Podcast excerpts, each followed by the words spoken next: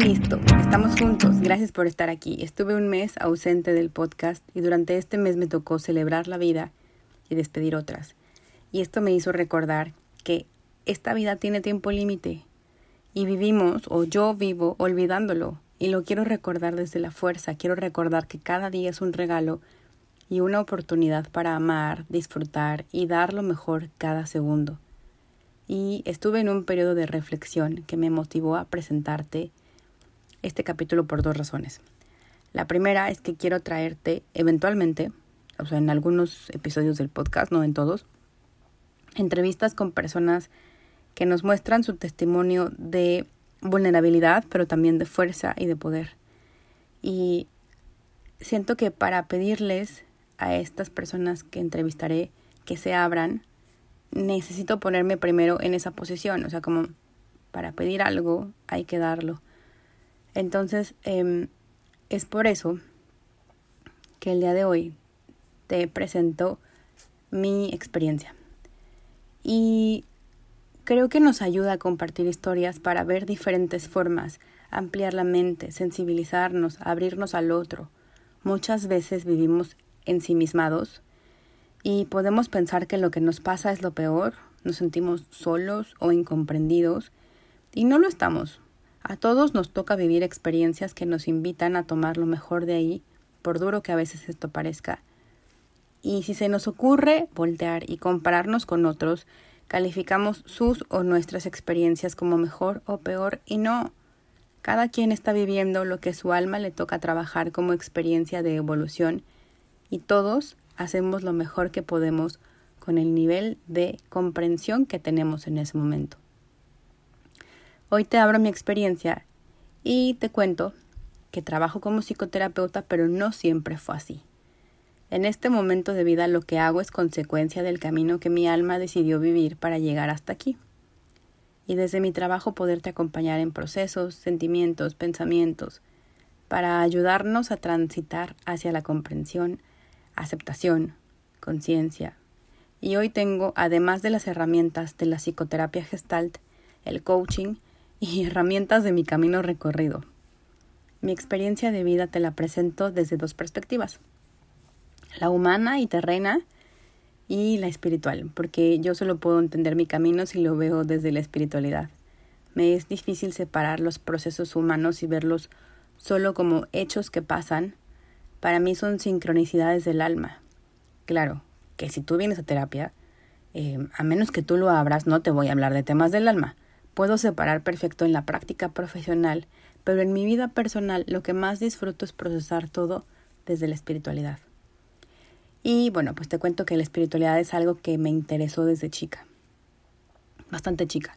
No había entrado a la escuela, tenía como tres años cuando recuerdo soñar que alguien me visitaba y me invitaba a cuestionar el sentido de la vida. Y en realidad estos sueños me provocaban miedo. El miedo a estos sueños que eran recurrentes se convirtió en enojo. Me sentía molesta porque no entendía la existencia humana. ¿Qué tiene que hacer una niña de tres años molesta porque no entiende el sentido de la vida? Bueno, pues las emociones tienen mucha fuerza. Particularmente el enojo es una emoción que tiene empuje, lo cual me sirvió para movilizarme. La primera herramienta que tuve a la mano para entender la espiritualidad y el sentido de la vida fue la religión católica, porque nací en una familia católica y me agarré de ahí muchos años. Al paso de los años, los sueños continuaban, aunque diferentes. Fue como a los 23 años donde tuve un sueño que yo siento que me avisó que las cosas como las conocía en mi vida iban a cambiar y que mi rumbo iba a ser diferente al que actualmente había elegido. Claramente este sueño eh, le di esa interpretación tiempo después cuando lo recordé. En su momento yo solamente sentía una energía tremenda por buscar más profundo el sentido de la existencia humana, qué hay después de la muerte y pues hasta ahí solo resultaba ser un sueño inquietante. Fue años después cuando comprendí el mensaje. En mi intención por entender al hombre se me ocurrió estudiar ciencias políticas, porque en la carrera tenía materias de historia, filosofía, sociología y administración que me ofrecieron un contexto de cómo había sido la evolución del hombre en sociedad. Y hasta aquí sentía que iba siguiendo mi camino, pero mi destino no iba a continuar por ese rumbo. Mi gran sacudida viene cuando en el año 2013 fallece mi primer esposo de manera inesperada a causa de un accidente y todas las estructuras que yo sentía que había creado se derrumbaban. Llevábamos nueve años juntos, nos conocimos en la preparatoria, crecí con él, me hice adulta con él. Pasamos juntos el proceso de ir a la universidad, graduarnos, trabajar, casarnos y empezar a construir un hogar y muchas metas que creíamos tener por delante. Y aquí voy a abrir una Y para contarte dos historias, la terrena y humana y otra la espiritual. En la parte terrena, al hablarte de vivir un duelo, pues puedo describirte un mundo desierto donde no hay nada. Todo se pausa, pero a la vez todo pasa y se sigue moviendo. Fue mi propio mundo el que se quedó por buenos años sin comprensión.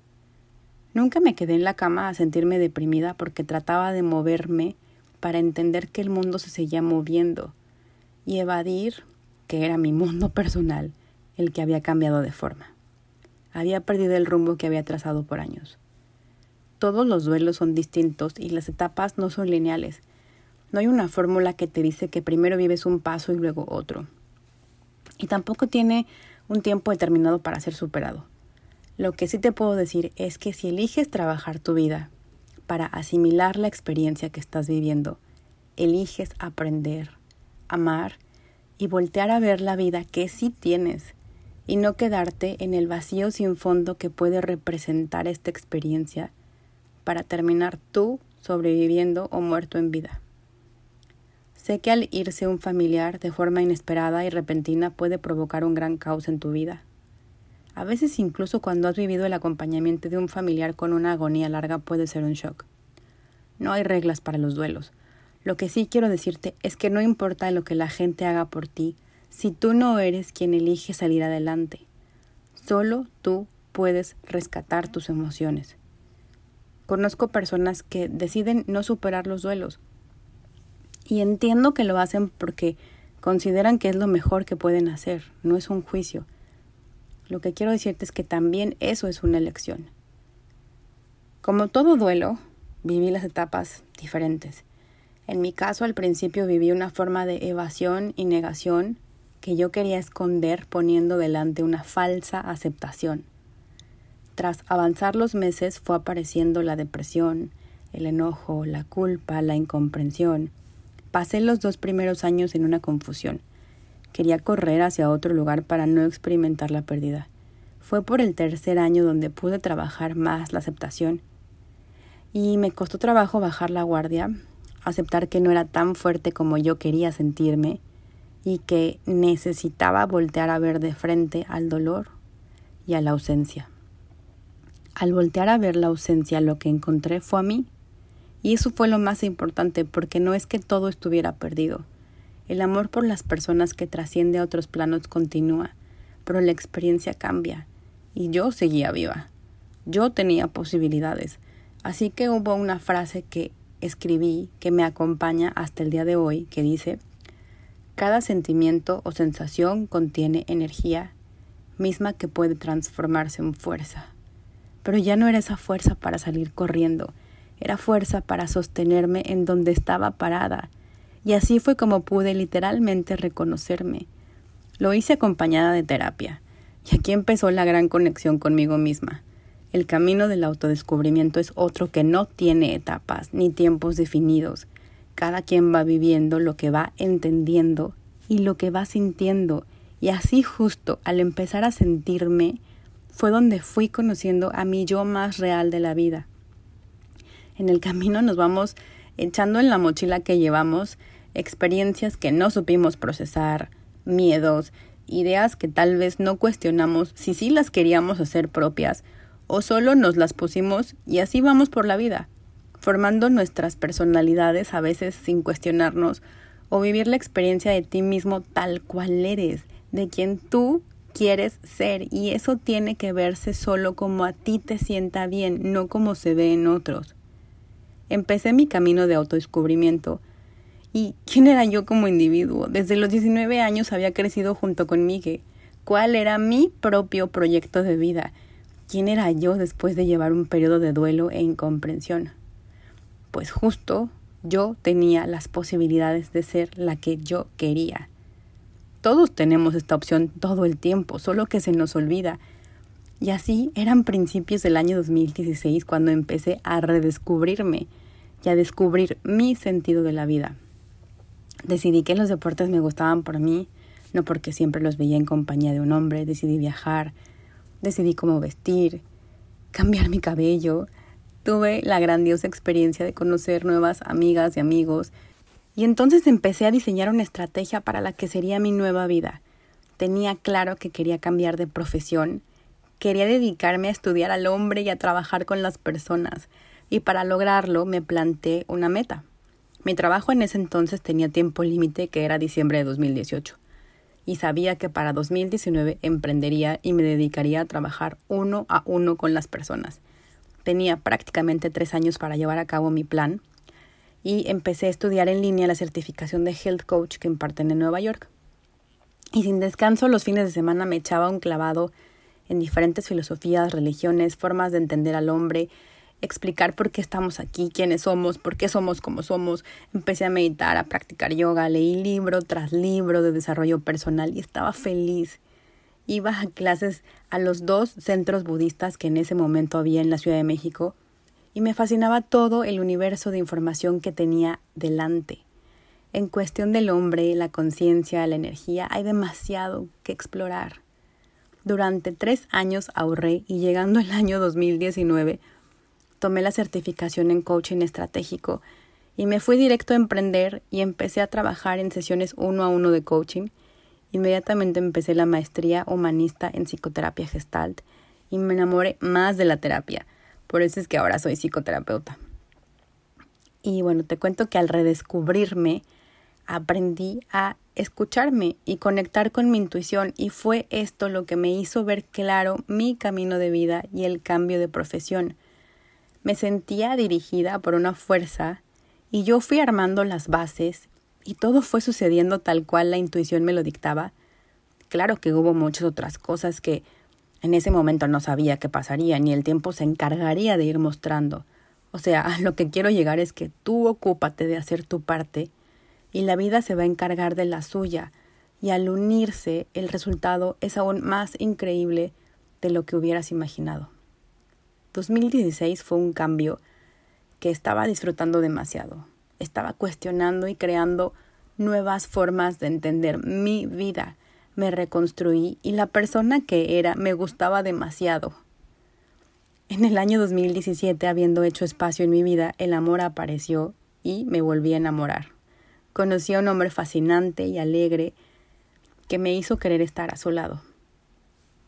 2019 era el año donde llevaría a cabo mi cambio de profesión. Y también como te digo que la vida se encarga de hacer lo suyo, fue ese año en el que me casé por segunda vez y sin haberlo predispuesto me mudé a vivir a Monterrey. Sucedieron demasiados cambios a partir de dejar de resistir a la vida y detenerme a escuchar los mensajes de lo que estaba viviendo, al abrazar mi vulnerabilidad para reconocerme y a partir de ahí crear la vida que yo quería vivir quiero decirte que el eje, el centro, la fuerza de tu vida siempre seas tú.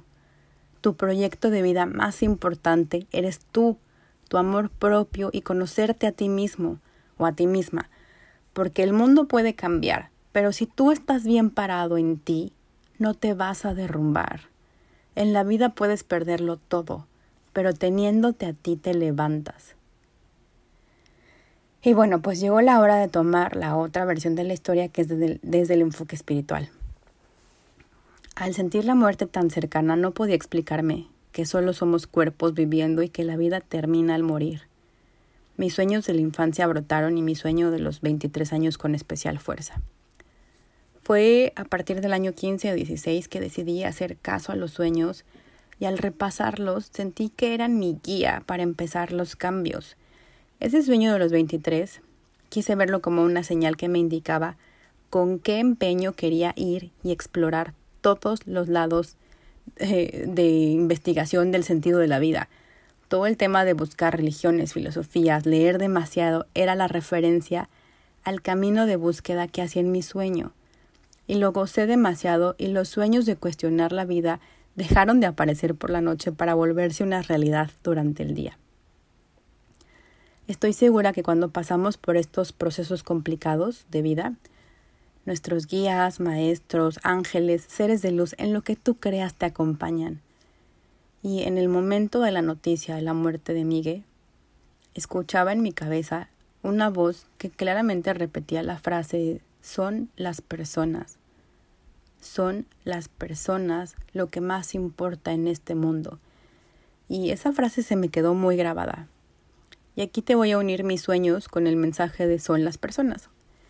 En mi camino de querer devorarme todo tipo de conocimiento sobre la existencia, me seguía dirigiendo la frase de son las personas. Y entiendo que esos dos factores juntos hicieron la línea más clara para entender mi vocación y que estoy al servicio de quien me permita acompañarlos mediante la terapia. Adopté la creencia de que nuestra alma elige antes de nacer las experiencias que le ayudarán para aprender y evolucionar, y que formamos equipos con otras almas para desempeñar los roles. Así que ahora, de todo lo que vivo, lo hago tratando de entender qué necesito aprender, cómo puedo amar más y mejor a las personas. Todos en la vida vamos a vivir diferentes experiencias. Los duelos pueden ser por diferentes motivos, perder a un ser amado, tu trabajo, tu salud, alguna parte de tu cuerpo. Hay muchas formas de duelo. Aquí el tema es que la vida como la conocías cambia. Y si eres tú quien sigue con vida, entonces es tu trabajo renacer, porque es un hecho que no eres la misma persona y por favor no te conviertas en un zombi viviente. Al principio puede que te sientas así, pero no le permitas permanecer con el tiempo. La vida es demasiado valiosa. Sea cual sea tu experiencia, no la compares ni la juzgues, no la evadas. Es de valientes tomar coraje y hacer frente, sentir y escuchar el mensaje que viene a enseñarnos. Y yo sé que es más fácil ponerte en el lugar de víctima y no tomar responsabilidad de tu vida, pero ahí no estás aprendiendo nada. Encontré una frase que desconozco el autor, pero te la leo porque me dio demasiado empuje. Dice así, o te atormentas o te confortas, así de sencillo. Tomas lo que se te fue dado y le permites convertirte en una mejor persona, o le permites traerte abajo. Esa lección no le pertenece al destino, te pertenece a ti. Cierro comillas y pues en esta vida tu máximo regalo va a ser conocerte realmente, sin capas impuestas de creencias, juicios, miedos, para descubrir tu poder, tu corazón, tu energía y poder compartir y vivir esto con nuestros hermanos. Quiero decirte que te abraces. En cada situación te tienes a ti y en cada situación puedes descubrirte en tus miedos, en tus tristezas, en tus alegrías. Todo es parte de tu experiencia.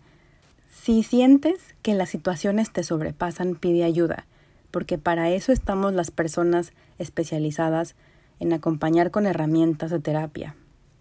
Trabájate, conviértete en tu mayor seguridad. Explota todo ese amor que tienes primero en ti, en sanar heridas, en vivir desde la conciencia para que puedas relacionarte desde la seguridad, la empatía, la aceptación contigo y con todos. Gracias por acompañarme en este episodio. Dar el paso de mostrarme vulnerable se me hizo un poco difícil, pero creo que mostrarnos reales ayuda a que todos nos entendamos mejor y aprendamos a convivir más en armonía. Y bueno, ya sabes que me encanta que interactúes conmigo. Escríbeme. Me encuentras en casi todas las redes sociales como arroba rocioceballos.psicoterapia. La que más uso es Instagram, pero estoy en todas. Cuéntame tu experiencia, cuéntame tu historia. Las historias nos retroalimentan. Si te llama la atención, medita conmigo a través de mi página web, rocioceballos.mx. Y ya sabes que somos muchos y estamos haciendo el trabajo de expandir la conciencia juntos. Abrazo cargado de energía a todos y hasta la próxima.